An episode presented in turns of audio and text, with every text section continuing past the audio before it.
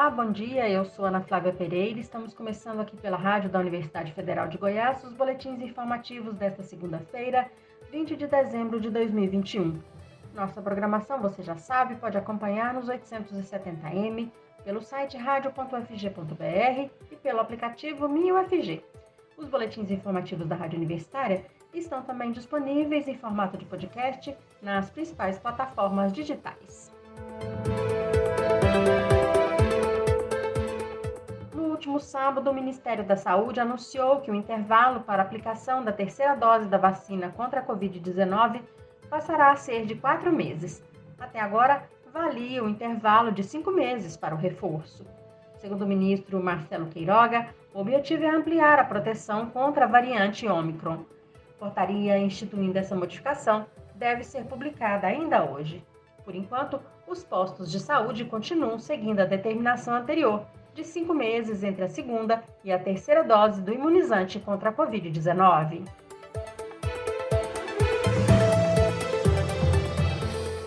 Embora o ministro da Saúde, Marcelo Queiroga, tenha afirmado no último sábado que o governo só irá tomar uma decisão em relação à vacinação de crianças de 5 a 11 anos contra a Covid-19 no dia 5 de janeiro, o ministro do Supremo Tribunal Federal, Ricardo Lewandowski, deu prazo de 48 horas para que o governo federal se manifeste sobre a vacinação de crianças.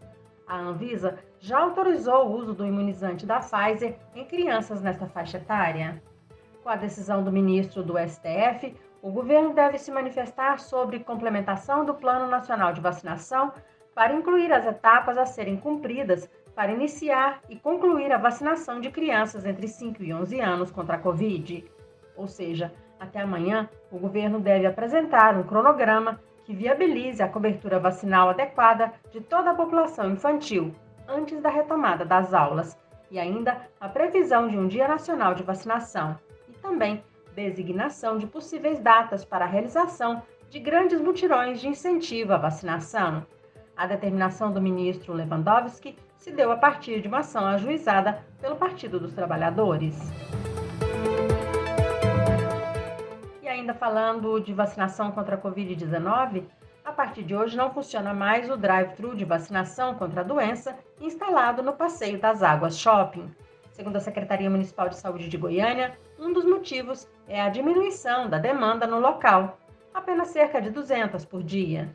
Além disso, as vacinas contra a Covid-19 já estão disponíveis em mais de 60 postos fixos na capital, além das vans itinerantes. O espaço do Passeio das Águas Shopping era usado para vacinação contra a Covid desde abril deste ano. Dois anos após os primeiros registros de casos de Covid-19 no mundo, a doença continua sendo uma preocupação, sobretudo porque mudanças no coronavírus algumas vezes resultam em variantes mais agressivas, seja pela transmissibilidade, seja por causar quadros mais graves de Covid. Neste cenário, acompanhar os tipos de coronavírus em circulação em determinada região segue sendo muito importante.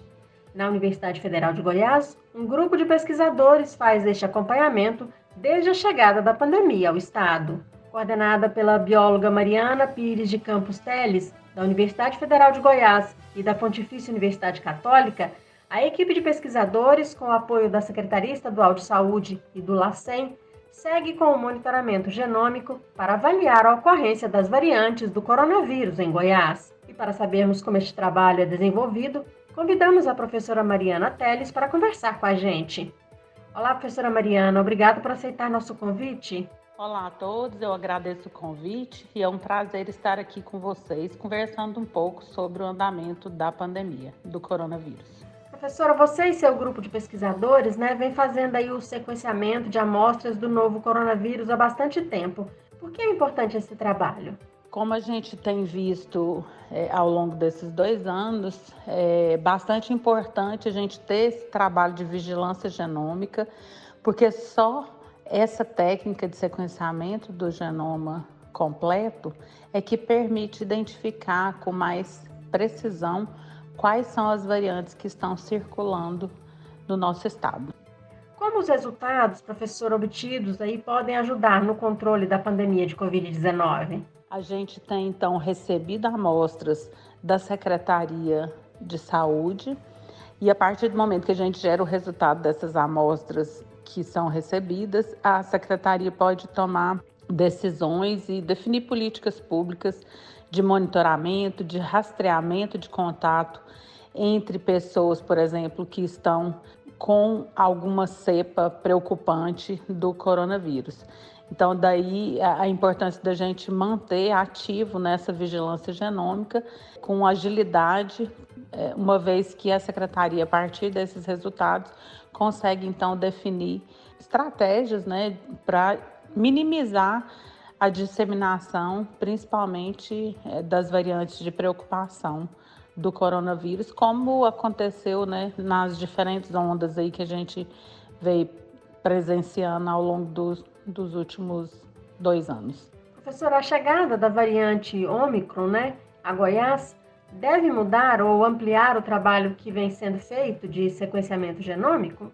Com relação à chegada da variante Ômicron no Brasil e, e a circulação mundial dessa variante, de preocupação, a gente pode é, verificar que já foi detectado em Aparecida de Goiânia, o mais próximo aqui, do Distrito Federal também, é, mas que já existe uma declaração de é, transmissão comunitária, por exemplo, no estado de São Paulo, então daí a importância da gente manter é, essa vigilância. Aqui em Goiás, por enquanto, só foi descrita em Aparecida de Goiânia, e a gente fez recentemente um conjunto grande de amostras que não apareceu nenhuma variante Ômicron, 100% das amostras ainda eram da variante Delta, que foi a última que é, substituiu a gama, né, que foi responsável pela grande onda que a gente teve no começo do ano.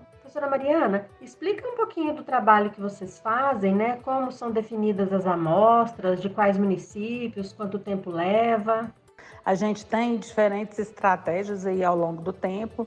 É, houve momentos em que a gente fez escolha de forma aleatória das amostras nos municípios. Teve momento que a gente focou em alguns municípios que tinham algum foco de preocupação.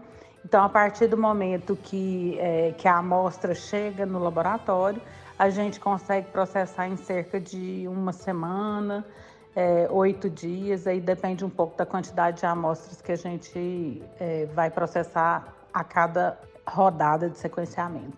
Professora, muitas pessoas estão envolvidas nesse trabalho e é seguro para os pesquisadores? A equipe envolvida no desenvolvimento do projeto de sequenciamento do genoma do coronavírus em Goiás é composta por pesquisadores da UFG, da PUC de Goiás, do IFG, em parceria com o LACEN e a Secretaria Estadual de Saúde de Goiás e Municipal de Saúde de Goiânia.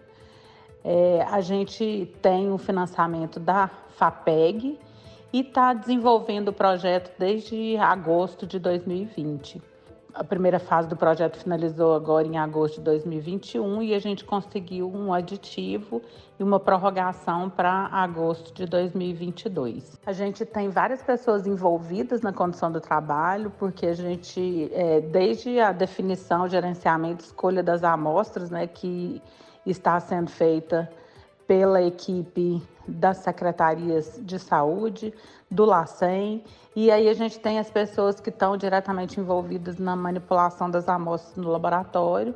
E aí a gente tem uma equipe menor, né, mais reduzida, e, e, é, e é um trabalho muito especializado. Então, só as pessoas que já têm essa capacitação é que conseguem conduzir esses experimentos. E é, num ambiente super seguro, super controlado, é, que a gente conduz essa, esses experimentos.